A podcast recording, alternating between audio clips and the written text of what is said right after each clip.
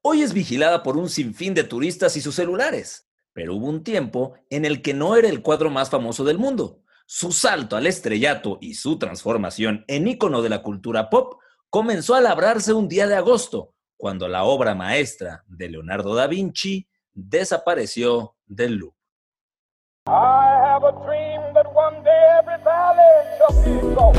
Bienvenido, ya estás escuchando Histeriadores, un espacio donde platicaremos de historia, pero te contaremos las cosas como realmente pasaron y no como aparecen en tu libro de texto gratuito, conducido por Daro Carrillo y Feror Casitas. ¿Qué pasa? ¿Cómo están todos? Bienvenidos a un programa, un episodio más de Histeriadores. Las cosas te las contamos como realmente pasaron y no como en tu mugroso libro de texto que debe estar todo amarillo ahí en su mochila, porque nadie está yendo a la escuela y porque nosotros hace mucho que salimos de ahí. Mi nombre es Daro Carrillo. Está con ustedes, teólogo, filósofo, histeriador profesional, Fernando Orcraxitas. Espérame, crack qué presentación más halagadora. Muy contento de estar aquí otra vez con todo nuestro auditorio y pues un día más de esta cuarentena, si no me equivoco, día 3582 del encierro. Así es, así es. Estamos hablando, ya estamos en el año 2036. Si ustedes lo están escuchando apenas, es porque ya se puede viajar en el tiempo. Entonces, Correcto. No, se van a perder de mucho. No se estamos, estamos como en un ambiente de casi, casi de o te aclimatas o te aclichingas. O sea, no hay de otra. Ya, ya, ya no hay vuelta para atrás y te tienes que aclimatar al ambiente de no salir, de tus cosas en la casa y hazle como puedas. Hazle como puedas. Nosotros que estamos jugando Play, la consola PlayStation 14, pues tenemos todavía algunos juegos, pero la neta, sí está chido. Y les vamos a platicar del robo más famoso probablemente del mundo y que a la fecha sigue trascendiendo. Este robo es el de Camila Sodi a mi corazón. No, va a parar nunca. Tan Camila, cerca y tan lejos, crack. Tan lejos que la tienes. A Camila. Sí, vivo lejos, vivo bastante lejos. Ya en serio, este robo que eh, catapulta esta obra a la fama, obra de Leonardo da Vinci, es el robo de la Mona Lisa, el episodio del día de hoy. Antes de todo, antes de decirles cómo estuvo el show, ¿quién era Leonardo da Vinci? Fer se los va a platicar. Leonardo da Vinci nace un 15 de abril de 1452, muere a la edad de 67 años el 2 de mayo de 1519. Da Vinci no era su apellido, en italiano significa de Vinci, ¿no? Es decir, el lugar de procedencia de la persona. Entonces, Vinci era el pueblo donde, donde nació, muy cerca de Florencia, y mucha gente cree que Da Vinci era pues su apellido, pero no, era el pueblo de donde venía. Genio, pintor, escultor, arquitecto, ingeniero, anatomista, científico, filósofo, inventor. La verdad es que me identifico mucho con él, crack. O sea, tenemos una carrera muy, muy similar por la edad. a lo mejor por las canas. Además, o sea, ¿a qué se dedicaba Leonardo da Vinci? O sea, es todo esto, pero lees que se dedicaba a investigar la eh, presencia de las moléculas en no sé dónde. Y también se cuestionaba el no sé qué del humano. Y también pintaba. Y también esculpía. ¿Y quién le pagaba todo esto? no, no se estaba quieto. No se estaba quieto. ¿Y sabes qué se dice? Se dice que la mayoría de sus obras quedaban incompletas. Porque realmente se conoce solamente 20 obras que quedaron completadas por él, porque pues, no, no, acababa. O sea, empezaba una cosa y se seguía con otra, y entonces después armaba un invento, y después se ponía a ver a los pájaros volar, y después ponía a pintar. Entonces no terminaban las cosas. Eran demasiadas las actividades que tenía y, pues no, no, no terminaba, ¿no? Entonces, este, gran, gran parte de sus obras estaban incompletas. Qué bueno que lo mencionas, porque la obra en particular, esta de la Mona Lisa, se dice que no la terminó. Esta obra fue un encargo que le hicieron a Leonardo. Es muy polémica, vamos a describirles en un momento más por qué es tan polémica, pero se dice que no la terminaron. O sea, esta obra de la Mona Lisa está valuada actualmente en 713 millones de dólares. Vive en el Museo del Louvre, ahí en Insurgente Sur, ustedes la ubican muy bien. Cerquita de la glorieta, ¿no? Ahí. Así es. Eh, no se sabe al mil por mil quién es, pero bueno, se dice, o sea, todos oficialmente dicen que es Lisa Gerardini, la esposa de Francesco Bartolomeo de Giocondo, y por eso es la Gioconda, ¿no? O sea, está tomando el nombre del marido y adecuado, aunque también Liz, o sea, su nombre también viene de jubiloso, feliz o alegre, como se ve, ¿no? Con esta sonrisa de oreja a oreja que tiene la Mona Lisa. Exactamente. Si se dice que su nombre viene de, Mona, es señora en el italiano antiguo. Y Lisa, pues obviamente era su nombre, entonces por eso es Mona Lisa, ¿no? Señora Lisa. Algo muy curioso que pasa con la Mona Lisa eh, entonces hay muchas, muchas cosas ¿no? que pasan con la Mona Lisa, muchas teorías, este, muchas hipótesis. Es obviamente la obra de arte pues, más importante de todos los tiempos, obviamente después de mí, ¿no? Pero Era, era, era, bueno, se convirtió en la obra de arte más relevante de todos los tiempos. Y algo que, que me parece bien interesante es que se cuenta que mientras eh, Leonardo da Vinci la retrataba, tenía a gente cantando y tocando y bufones que intentaban hacer que la Mona Lisa estuviera, bueno, Lisa Gerardini estuviera alegre, ¿no? Y que estuviera este, contenta para alejarse un poco de este tipo de retratos melancólicos que eran muy particulares de la época, ¿no? Del Renacimiento, pues era, era muy común ver estos retratos con esta melancolía y con esta cara como de tristeza y como de, de pues, como de mucho sentimiento, ¿no? Entonces tenía este, este Da Vinci, tenía cuates ahí cantando y bufones y, todo eso lo hacía para que, pues para que Lisa estuviera contenta. Dicen que Leonardo da Vinci usó métodos matemáticos para medir las proporciones de, su obra de la Gioconda, que es, que es totalmente, o sea, se puede medir como, tipo en vectores y, y, siempre está igual, que no sé, que la intención era que si tú la veías de un lado estaba sonriendo, pero si la ves del otro está enojada, como cualquier novia mexicana. Este, y usó una técnica llamada el esfumato. Esta es parte, o sea, para esa época, amigos que nos acompañan, estamos hablando de una técnica muy avanzada, muy innovadora, donde el fondo se ve como medio borroso, como blur, y le pone un efecto de sombra a su principal objeto, en este caso la Mona Lisa, para que parezca como que está tantito salida de la realidad. O sea, el precursor de los tazos, Fer. O sea, y esta, como lo habíamos dicho al principio, pues fue una obra que en teoría, con estos efectos, pues no se terminó. Sí, correcto. Este, da Vinci fue el precursor y fue una técnica que, revolucionó para esta época, ¿no? Lo del esfumato, eran como esta especie de neblina que había en sus cuadros, que no permitía tener como una claridad absoluta del objeto en cuestión, ¿no? Em, algo que, que, parece también interesante, pues algo que platicábamos, Daro, era el tema de no se sabe si realmente está sonriendo, si está triste, si está melancólica, no se tiene una, pues, una claridad, ¿no? También yo creo que un poco debido a, pues, a los tintes del artista, ¿no? Y probablemente fue algo a propósito que el artista quería replicar o que quería imponer en, su, en su obra, ¿no? No tener esta claridad si estaba sonriendo, si estaba triste.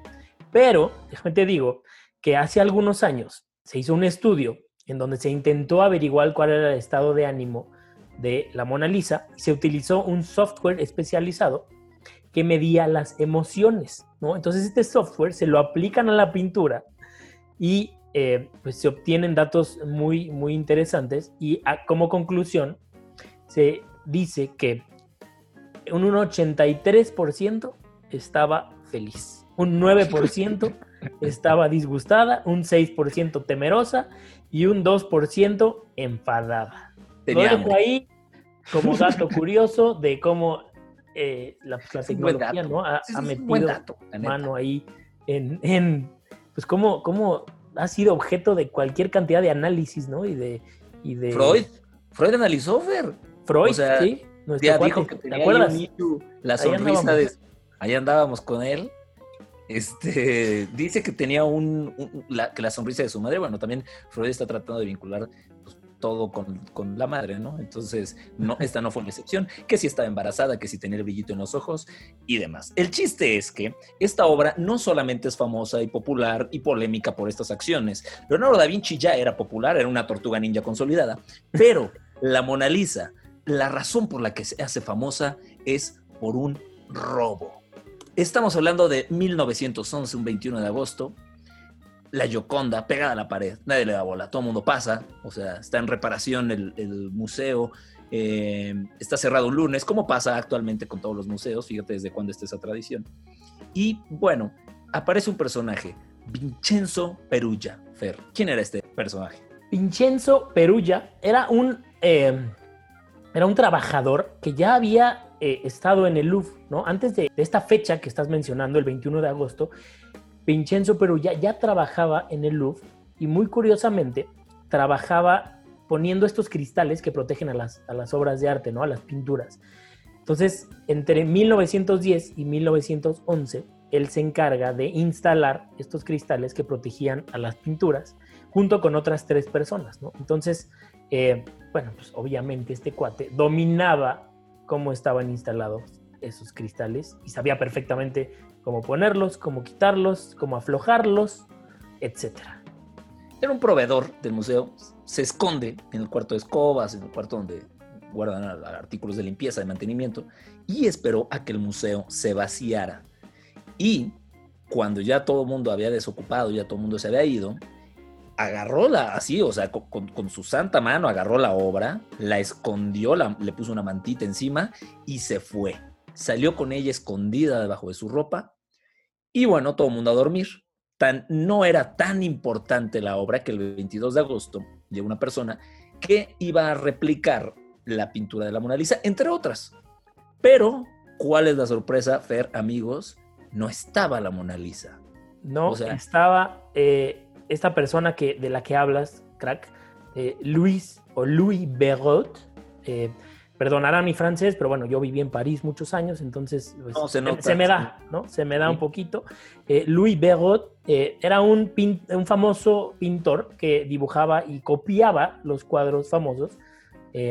y pues él, este 22 de agosto, que era martes, pues llega a hacer una copia de la Mona Lisa y para su sorpresa, pues se encuentra con un hueco, ¿no? Ahí en medio de dos, de dos pinturas, un hueco enorme, ¿no? De, que no estaba la, pieza, ¿no? En eso... Un hueco pues como el tuyo, en el alma, Fer, en el alma. Qué bien me conoces, crack. ya atrás tiempo hemos platicado, sí, y yo. no, pero fíjate que, bueno, este, esta persona va a, a avisarle a los guardias, ¿no? Y los guardias pues como que no reaccionan así tan alarmantemente porque eh, en el Louvre en esa época se había inaugurado un estudio fotográfico. Entonces era muy común que se llevaran las obras, se llevaran las pinturas a este estudio a tomarles fotos, ¿no? A retratarlas. Entonces como que no fue tan, tan, tanta la sorpresa de que no estuviera. Dijo, pues seguramente se lo llevaron, le echaron ahí, este, le hicieron ahí algunas, algunas fotografías hasta que ya de pronto, bueno, ya se dieron cuenta que no estaba en ningún estudio, encuentran el marco de la, de la, obra cerca de unas escaleras. Y el vidrio. es cuando ya alarmas totales, ¿no? Nosotros también siempre encontramos el vidrio de alguna u otra forma. Este, Fer incluso antes de este programa ya lo había encontrado un par de veces, pero bueno, comenzó la búsqueda, la gente se alarma, o sea, imagínense de repente que una obra a la que no le habían dado tanta importancia, pero bueno, no deja de ser de Leonardo da Vinci, desaparece. Entonces la operación en el museo está de lo normal, de lo más normal para la gente, pero todo el mundo está alerta, empiezan a revisar por arriba, por abajo, encuentran estas cosas que ya les platica Fer, empiezan a buscar a todas y cada una de las personas que visitaron el museo, eh, rápido los estuvieron checando, los los capearon y demás. Y bueno, no encontraron nada. Entonces, les hago mención de por qué a esta gente lo revisan, porque no fue el caso de Vincenzo ni de sus cuates, Fer. No, exactamente. O sea, interrogan a todo mundo, no investigan a todo mundo de los que trabajaban en el Louvre, a todos los trabajadores del Louvre, pero se olvidan de estas cuatro personas, estos cuatro trabajadores, que pues en esa época ya no trabajaban, ¿no? Sino fueron digamos, eh, ex empleados y trabajaron en el Louvre, pero pues no, no los interrogan, se les va ahí la pista y pues hubiera sido, la historia hubiera sido otra, ¿no? Eh, si, si los hubieran interrogado, probablemente lo, lo, pues los hubieran, lo hubieran encontrado mucho tiempo antes, ¿no? Y algo bien interesante es que el Louvre permanece cerrado durante una semana, ¿no? Después de que pasa esto, Eh, se cierra una semana entre investigaciones, entre ver qué pasó, entre interrogatorios a los trabajadores. Y el día que lo abren, que es una semana después de que sucede este robo, fue muy curioso porque miles de personas estaban eh, ahí formados para eh, entrar y pues querían ver el, el, hueco que había dejado en la pared esta hora, ¿no? De alguna manera, crack, iban a ver el hueco de la Mona Lisa. Es que real, eh, te voy a decir, toda la vida, toda la vida, hemos sido así, el, ser humano, o sea, hemos que sabe quién ha sido. Hemos sido. Ah, es que ahí te va. O sea, la gente no la conoce. Nunca han hablado de la Mona Lisa. Mucho seguro no tenía idea de quién era Leonardo da Vinci. Pero se hace pública la nota y todo mundo quiere ir a tomarse una foto con este espacio en la pared. O sea, ahorita te imaginas la cantidad de historias en Instagram que habría, todos los TikToks que se replicarían. No, bueno, o sea, revolucionaría, ¿no? Pero, pero sí fue, o sea, sí es bien curioso que la gente pues iba a ver el espacio que había dejado. O sea, no había ya nada, pero la gente estaba formada y estaban alborotados por ver el hueco que había dejado. Mientras tanto, mientras esto estaba sucediendo, el ladrón intelectual ya vivía con la Mona Lisa. O sea, él la tenía ahí en la mesa donde comía. Qué perro miedo, porque la neta, si, si se está diciendo que esta obra de repente te sigue con la mirada y que te esté viendo comer, pues la neta, qué incómodo. Y por ahí la puso en un baúl pero la neta no eran las condiciones ideales para tener una obra de este calibre, Fer. Entonces, ¿qué es lo que hace nuestro amigo?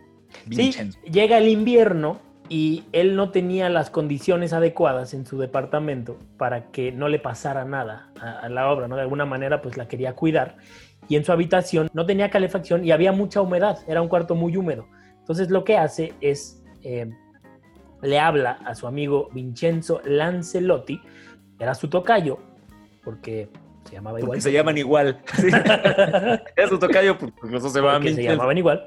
Y le dice, oye, pues ahora sí que guárdamela en tu departamento, ¿no? Porque pues tú tienes las condiciones adecuadas. Yo no. Entonces, para que no le pase nada, pues se la, la deja ahí en su departamento y ahí vive. Ahí vive por un gran, gran tiempo. Pero ¿qué pasa después?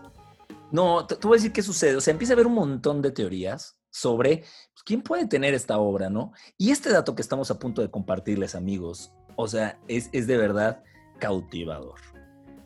Ni más ni menos que una de las personas que empiezan a sospechar es del mismísimo Pablo Picasso, porque tiene facha, que además de ser un gran artista, también participa en el mercado negro de obras de arte, pinturas en particular. Entonces, pues Picasso Fer, amigos, es considerado, está en la lupa de la policía e incluso fue interrogado. Mira, te voy a contar un poco cómo, cómo estuvo la cosa, ¿no? Picasso tenía alrededor de 30 años en, ese, en esa época, ¿no? Vivía en París, todavía no era un eh, artista tan consagrado como lo es hoy y como lo fue años después. Eh, él tenía un amigo que era poeta, escritor, novelista, que se llamaba Guillaume Apollinaire, eh, francés, evidentemente, Em, y eran amigos, ¿no? Y él formó, junto con otros dos, tres amigos, una cosa que se llamaba la banda de Picasso. Em, una persona que se llamaba... Qué ¿Cómo? que tengas tus cuates y se llama la banda de Picasso. O sea, imagínate, tú tus cuates, la banda de Fer, o la banda de Daro. Exacto. No, imagínate. Estaríamos en... Nueva generación. Ah, no, perdón. No, no. es otra cosa que... No, no, no. Ni Dios lo, quiera. No, entonces tenía este grupo y hay un cuate que era de Bélgica, eh, llamado Joseph Guéry Pierret, ¿no? Y este cuate era famoso porque, o fue famoso porque pues era un ladrón también de piezas de obras de arte, ¿no? Entonces este cuate se roba unas estatuillas egipcias del Louvre y por alguna otra manera o alguna otra razón llegan a manos de Guillaume Apollinaire y de Pablo Picasso, ¿no? En ese momento, eh, pues como que cuando se roban la Mona Lisa dicen, híjole, seguramente van a venir con nosotros porque pues a lo mejor creen que somos sospechosos porque ya tenemos estas piezas. Entonces no saben qué hacer con estas piezas, las vamos a llevar y las vamos a tirar al Sena hasta que después como que Picasso convence a su amigo de que las lleve a la policía, ¿no? Entonces este cuate ya como que dice, no, ¿saben qué? Aquí están las obras de arte, aquí están las piezas, yo me, yo me entrego, pero la policía llama a declarar a Pablo Picasso. Cuando Pablo Picasso llega a declarar, dice, no, yo no conozco este cuate, nunca lo he visto, no sé qué, y bueno, se arma la remamaramba, ahí termina la amistad, obviamente. Y bueno, ya después las autoridades como que dan pie de que ya no, de que ellos no tienen nada que ver con lo de la Mona Lisa. Pero sin embargo es muy curioso como pues Pablo Picasso, uno de los grandes pintores de todos los tiempos, haya estado de alguna manera metido en este robo, ¿no? Pues mientras tanto, mientras Picasso traicionaba a su cuate, nuestro, nuestro buen amigo Vincenzo, vi un anuncio en el diario donde Alfredo Geri, Geri, no estoy seguro de la pronunciación en italiano. Geri. Geri, que quería comprar cuadros, es una persona coleccionista. Eh, Vincenzo le ofrece la Gioconda tal cual. Así, o sea, no crean que se lo escondió poquito. Yo, brother, tengo este cuadro y tal cual lo quiero vender. Obviamente despierta la curiosidad de Jerry. Entonces, pactan reunirse en Florencia. Y este encuentro también, pues, e, e, es, prácticamente parte aguas en esta historia. Perugia, ¿no? Viaja a Florencia y eh, pues se hospeda, ¿no? En un hotel, ya traía ahí la Mona Lisa. Y eh, Alfredo Jerry eh, le cuenta de una carta que le llegó donde decía que le ofrecían la Mona Lisa, ¿no? Un cuate que firmaba como Leonardo B, ¿no? Obviamente era Vincenzo Perugia. Eh, le manda esta carta y Alfredo Jerry como que dice, no, no me late, no, está, está muy raro, ¿no? Que, que, alguien tenga esta, esta obra y que me la esté ofreciendo de esta manera. Suena llamada de extorsión, bueno, carta. sí, sí, sí, de rescate. Alfredo Yeri le cuenta a Giovanni Poggi, que en ese entonces era el director de la Galería de los Uffizi, esta galería tan famosa de Florencia, donde tienen una de las colecciones más grandes de arte de, todo, de todos los tiempos. ¿no? Él le cuenta al director, oye, me llegó esta carta, y este cuate le dice, pues vamos a ver, a lo mejor en una de esas, y si es la, real, ¿no? Después, pues ya se quedan de ver eh, en el hotel con Perulla, y cuando llegan, ven la obra, ven la, Mona Lisa, inmediatamente se dan cuenta y se dan cuenta de que sí es la obra real porque eh, la Mona Lisa, pues después de tantos años, está llena de, eh, pues como de fisuras, ¿no? Y de... Como grietitas en la pintura. Sí, exacto. Y, es por eso que, que, identifican luego, luego que sí era, ¿no? Sí, además la pintura trae en la parte posterior un sello, una especie sí, sí, sí puede catalogar como sello del Museo del Louvre, lo que la hace aún más eh, genuina y corrobora que es la verdadera Yoko. Exactamente.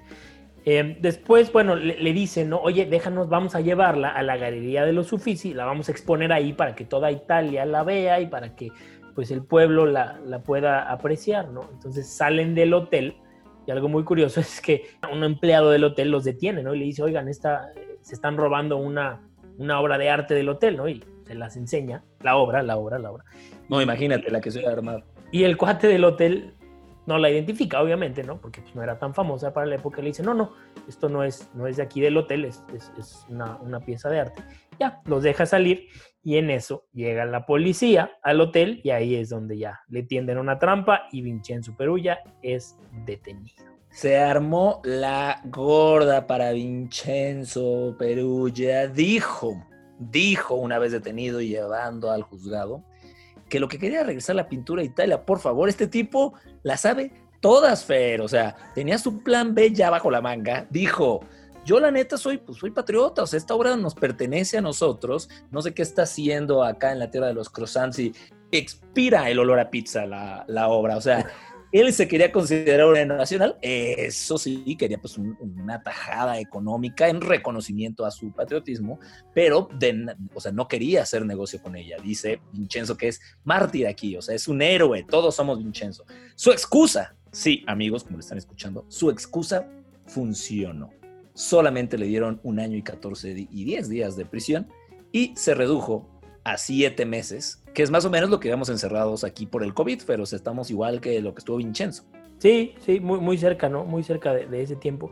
Oye, pero, o sea, yo cuando, cuando me enteré de que se redujo a siete meses, o sea, digo, en ese entonces no era, no era la obra de arte que es ahorita, ¿no? Pero eh, pues, jamás me hubiera imaginado que solo le dieron siete meses, ¿no? Si tú me preguntas cuánto tiempo crees que le dieron de condena al ladrón de la Mona Lisa, yo hubiera dicho casi que cadena perpetua. Claro. Sí, la Un año, 15 días que se redujo a 7 meses y 9 días. La, la ninguneó, dijo que se quería robar otras pinturas, pero pues que el tamaño no, no, no podía, poder no se puede llevar algo muy grande, entonces pues agarró a aquella señora que de risa tímida, cautivadora. Y bueno, pues es total, llevada a prisión. Ya había estado en prisión, ¿no, Fer?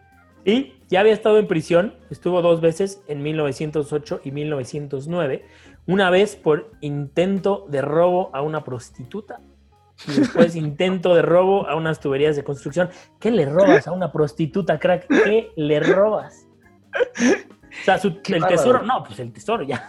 El tesoro ya se robó. Ya alguien más, ¿no? Yo creo que alguien más. en fin, este, ya había estado, ya había estado en la cárcel. Y, obras de arte. Eh, bueno, después de, después de que recuperan la Mona Lisa, fue exhibida en un par de ciudades eh, a lo largo de Italia, Roma, Milán, Florencia, y después, finalmente, de dos años y 111 días, regresa a París el 4 de enero de 1914. Esa es la historia, obviamente ahora está turbo archi recontra mega hiper custodiada. Es imposible verla de frente. Hay cientos de turistas. Bueno, ahorita, ahorita probablemente no se pueda porque está todo cerrado, pero generalmente está llena de turistas. Entonces, esta es la, historia. Y lo que es increíble, Fer, es que nosotros y, mucha gente, nosotros nos incluimos, o sea, sabemos de quién viene esta obra y por qué es importante, pero la realidad es que la fama que, le, que la catapulta es este robo. No que la haya hecho Leonardo da Vinci, no que si sonríe o no, no que si es una obra inconclusa o adelantada a su época, es porque viene derivada de un robo. Sí, exacto, ¿no? O sea, antes de este robo, pues no, no te voy a decir que nadie la pelaba, pero pues no era lo, que es hoy, ¿no? O sea, si tú le preguntas a cualquier persona, rápido, dime una obra de arte o una, una pintura, inmediatamente te van a decir la Mona Lisa, ¿no? Y eso es eh, gran, gran parte gracias a, este, a este robo que pues causó conmoción y estuvo perdida durante dos años, ¿no? Es muchísimo tiempo. Sí, además, para poner un poquito en contexto de dónde estábamos, pues estábamos hablando de a, poco tiempo de que explotara la Primera Guerra Mundial. Entonces eso apagó un poquito todavía la, la euforia una vez que ya regresó. Sí, porque eh, Vincenzo Perulla lo, lo, encarcelan, ¿no? Después, a los siete meses sale, y ya una vez que sale, termina un poco como la euforia y se apaga un poquito el fuego, porque a los pocos meses, ¿no? En julio de 1914, pues estalla la Primera Guerra Mundial, ¿no? con el atentado en Sarajevo, que pues sabemos dio pie a esta Primera Guerra Mundial, ¿no? Y que vamos a hablar en algún otro episodio de los histeriadores, sin duda alguna. Hay algunas teorías, Fer, amigos, en torno a la Mona Lisa. Porque, así como en toda gran obra de robo, hay una teoría que dice que Vincenzo Perulla no actuó por su propia cuenta.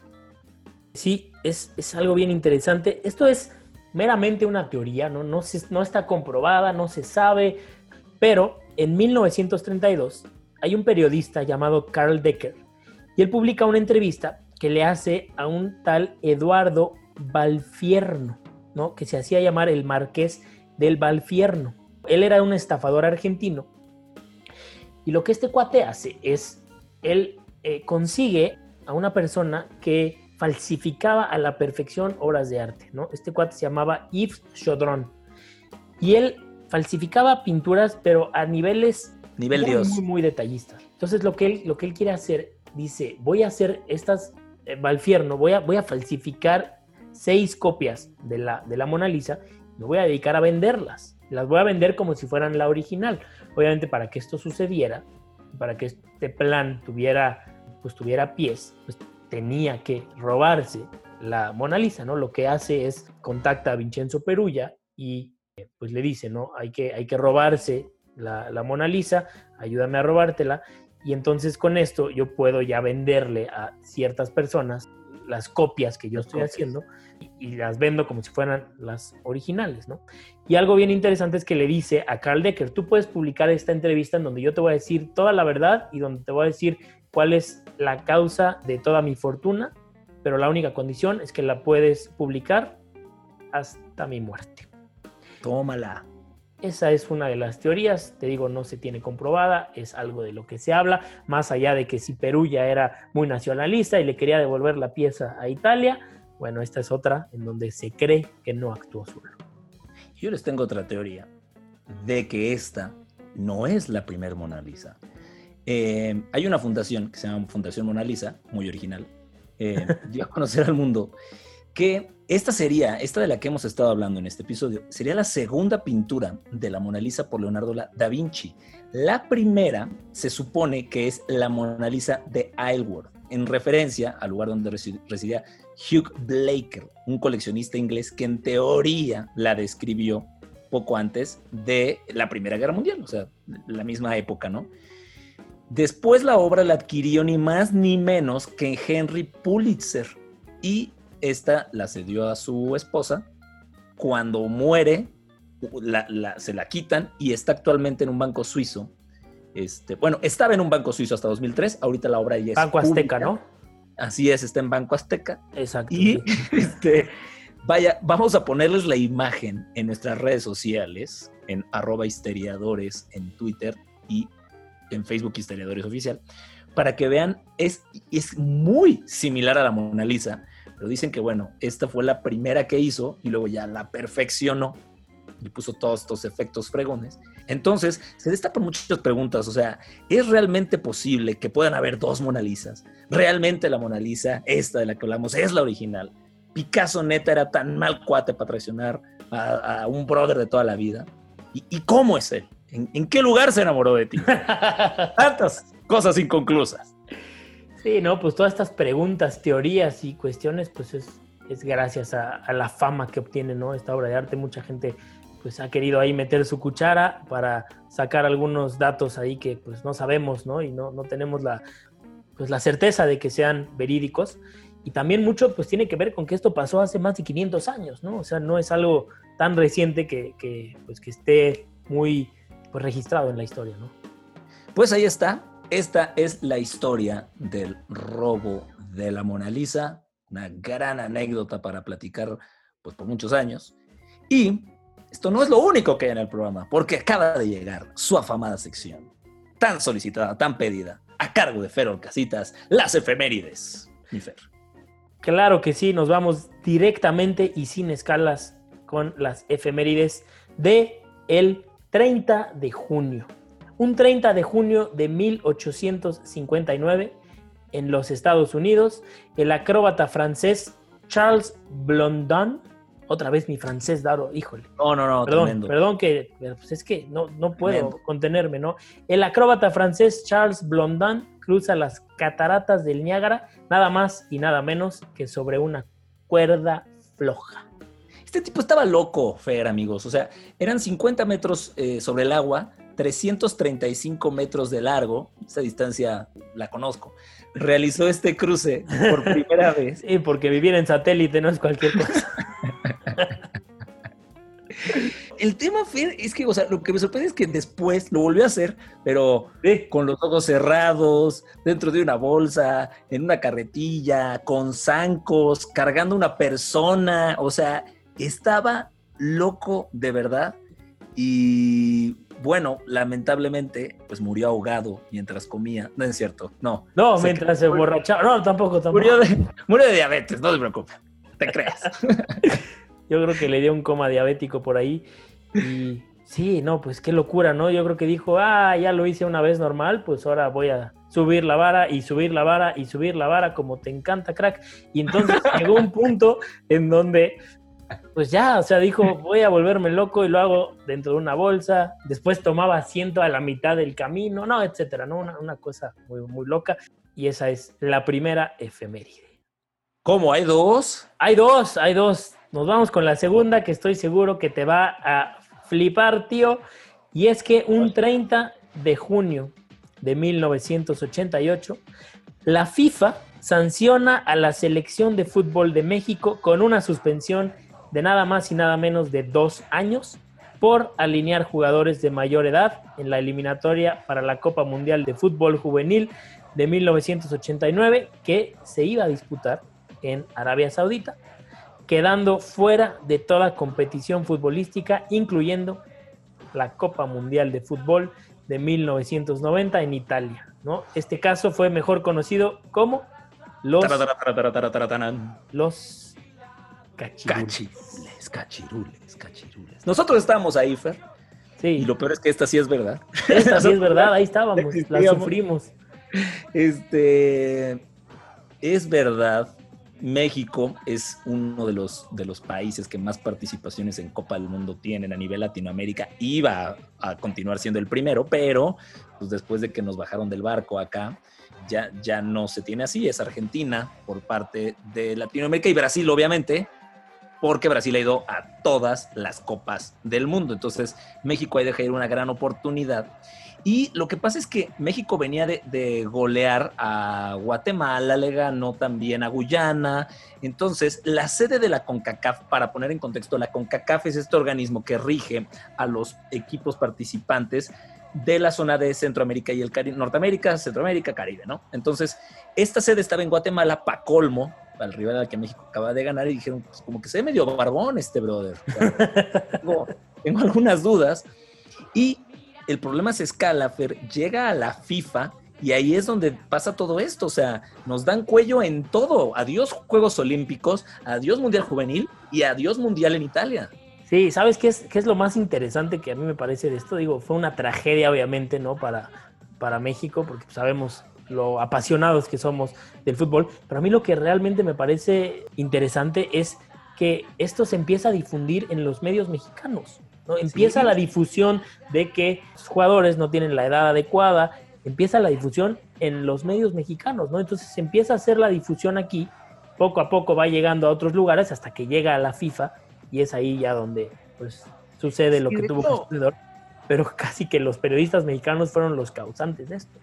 Lo que pasa es que la Federación Mexicana de Fútbol sacó un anuario donde vienen publicados todos los jugadores Toño Moreno, quien actualmente preside el Salón de la Fama del Fútbol Mundial, que tiene sede en Pachuca, en Hidalgo, él es el que empieza a darse cuenta con este anuario que las edades no corresponden. Y después, con trabajo de otros periodistas como José Ramón Fernández, se dan cuenta de que efectivamente no coinciden y el tema se, se escala. ¿Sabes qué es tristísimo? Que siempre está el qué hubiera pasado, aunque seguramente nos hubieran echado en después de la fase de grupos, como siempre ocurre, pero pues había una generación de jugadores. qué poca fe le tienes en esta selección. Qué estaba, estaba Javier Aguirre, Luis Flores, Manolo Negrete, el abuelo Cruz y un tal Hugo Sánchez. Todos estos pelas papas para el Mundial. Perdieron cuatro años de su carrera gracias a los famosísimos cachirules, ¿no? Y tampoco pudimos ir a los Juegos Olímpicos de 1988 en Seúl, Corea, ¿no? En Seúl.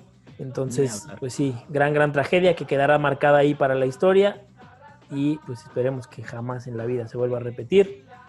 Porque no, ya está, cañón, ¿no? O sea, una, una trampa así ya está extremadamente cañón. O sea. Sí, no, no, no. Sería, sería algo muy, muy complicado que sucediera. Aunque te voy a decir, en, lugares más remotos, un poco más pobres, particularmente en África, donde no hay un registro de la edad, a veces sí ocurre, pero a veces ni, la gente sabe su edad. Entonces, sí se llega a dar un... A nacionalizar africanos, crack. No nos queda de otra. No nos queda de otra. y nosotros, mi querido Fer, amigos, ya nos tenemos que despedir. Un gran programa, es un gusto compartir los micrófonos contigo, crack. Síganos, por favor, en nuestras redes, Histeriadores Oficial en Facebook, arroba Histeriadores en Twitter. Exacto. Pues ya nos escucharon, muchísimas gracias. Por favor, siempre son, sus comentarios son bien recibidos, los valoramos muchísimo, así que no dejen de hacerlo. Este es mi amigo Fer Orcasitas, mi nombre es Daro Carrillo y pasen ustedes una muy buena tarde, noche o día, dependiendo de la zona del mundo donde nos escuchen. Esto fue Historiadores, donde te contamos cómo realmente pasaron las cosas. Damos por terminada la clase de hoy. Nos escuchamos la próxima semana en otro episodio de Histeriadores, donde te contamos cómo realmente pasaron las cosas.